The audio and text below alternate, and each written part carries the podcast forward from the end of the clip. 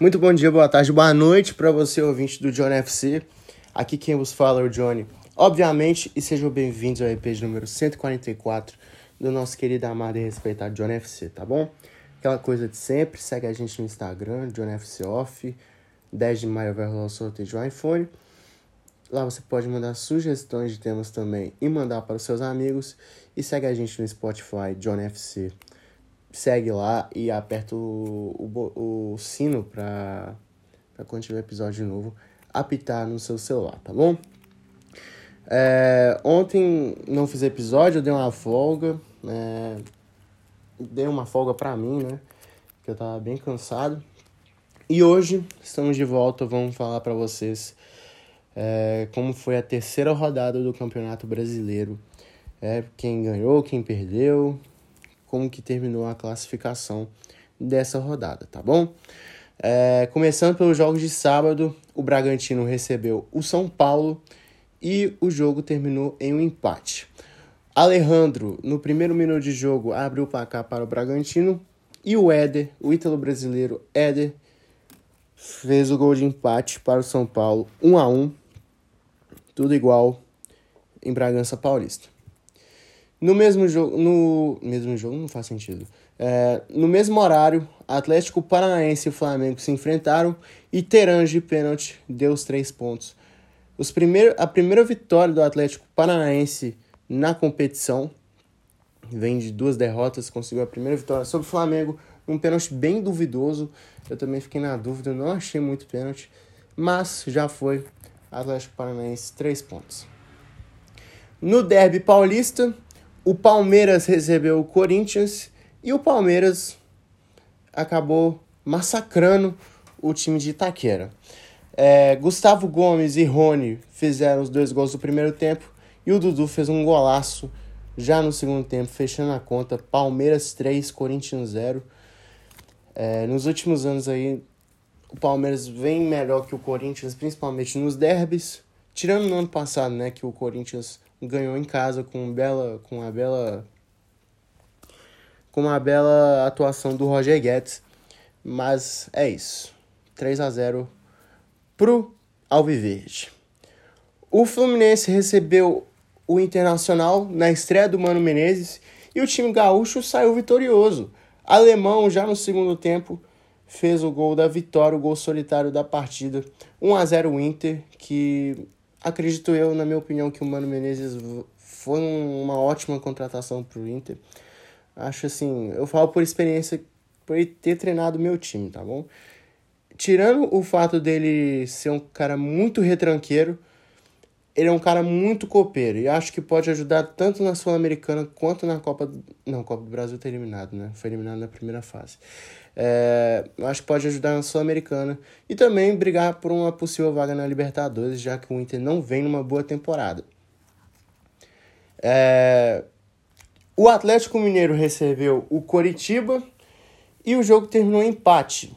É, Savarino fez dois gols no primeiro tempo, e já no segundo tempo, Igor Paixão, que eu acho que vai ser um moleque que vai brilhar no Curitiba. Um moleque de 20 anos, eu acho, diminuiu. E o Martinez empatou o jogo já no segundo tempo também. Gols do Atlético no primeiro e o, os gols do Coxa no segundo. 2 a 2 tudo igual no Independência. Jogos de domingo. O Santos recebeu o América Mineiro em casa e o Santos conseguiu uma grande vitória para cima do time mineiro. O Marcos Leonardo fez o primeiro gol da partida e Vinícius Zanocelo fez dois gols, garantindo os três pontos do Santos. 3 a 0 sobre a América, grande vitória. O Santos começou bem no Brasileirão, é o líder e é isso.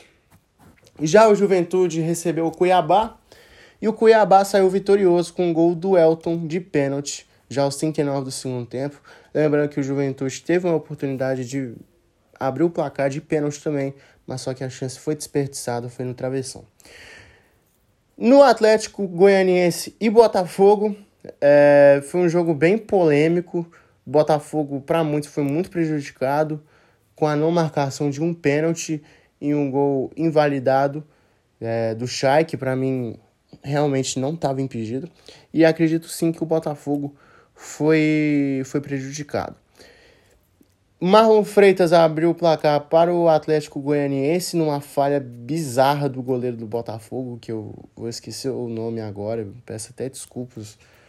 Acho que é Lodeiro. Não, Lodeiro não. É, eu sei que termina com Eiro. Eiro. Então, é isso. E o Barcia fez um gol contra no, aos 51 do segundo tempo. Garantiu pelo menos um pontinho para o time da Estrela Solitária. Atlético Goianiense 1 e Botafogo também 1. Fortaleza e Ceará não se enfrentaram essa rodada. É, Ceará estava esperando o Fortaleza, porque o Fortaleza jogou a final do Campeonato Cearense esse final de semana. Foi até campeão, ganhou de 4 a 0 se tornou. empatou com o Ceará, né? Com o número de títulos do Campeonato Estadual. E eu acho que é o maior vencedor do Nordeste de títulos. Então, uma marca bem expressiva para o Fortaleza. E no jogo de ontem, que, que fechou a rodada, o Havaí recebeu o Goiás e foi um grande jogo. É, o Havaí começou muito bem o brasileiro, eu achei até estranho esse início do time de Santa Catarina, mas é isso. Havaí abriu 3 a 0 com Morato, Bissoli e Muriqui. Pedro Raul e Elvis contaram para o Goiás mas não passou disso. Havaí 3, Goiás 2. Agora vamos para a classificação final de como terminou a terceira rodada do Campeonato Brasileiro. Lembrando que Palmeiras e Flamengo têm um jogo a mais, jogaram na quarta-feira, ficou 0 a 0 e tá aqui cada um é, com um jogo a mais, o resto tem três jogos. Tirando Ceará e Fortaleza que tem dois. Vamos lá, Santos em primeiro, empatado com o Atlético com 7 pontos, o Santos leva vantagens no saldo de gols, que é 4, e o Atlético Mineiro de 3. Corinthians e Cuiabá fecham o G4. Internacional com 6 também, 6 pontos, em quinto. E Havaí também em sexto, com 6 pontos. Também sexto não, também com 6 pontos em sexto. Agora a turma dos 5 pontos vem com Bragantino em sétimo, Palmeiras oitavo e Flamengo em nono. A tropa dos 4 pontos Coritiba em décimo, São Paulo em décimo primeiro, Botafogo em décimo segundo, Fluminense em décimo terceiro. Agora o pessoal dos três pontos, a América Mineiro em décimo quarto, Ceará em décimo quinto e Atlético Paranaense que conquistou sua primeira vitória no Brasileirão em décimo sexto. Atlético Goianiense em décimo sétimo com dois pontos. Goiás e Juventude com um ponto. Goiás está na frente do Juventude pelo critério é, tá tudo igual. Não sei qual critério, então desculpa. Não sei se é pela ordem alfabética ou pelo número de cartões. E o Fortaleza em último com nenhum ponto, perdeu seus dois primeiros jogos e vai esperar dia 1 de junho para enfrentar o Ceará para completar a terceira rodada do Campeonato Brasileiro. Então é isso, rapaziada. Espero que vocês tenham gostado do episódio de hoje. Seu time ganhou, seu time tá bem no Brasileiro, começou bem, estão iludidos.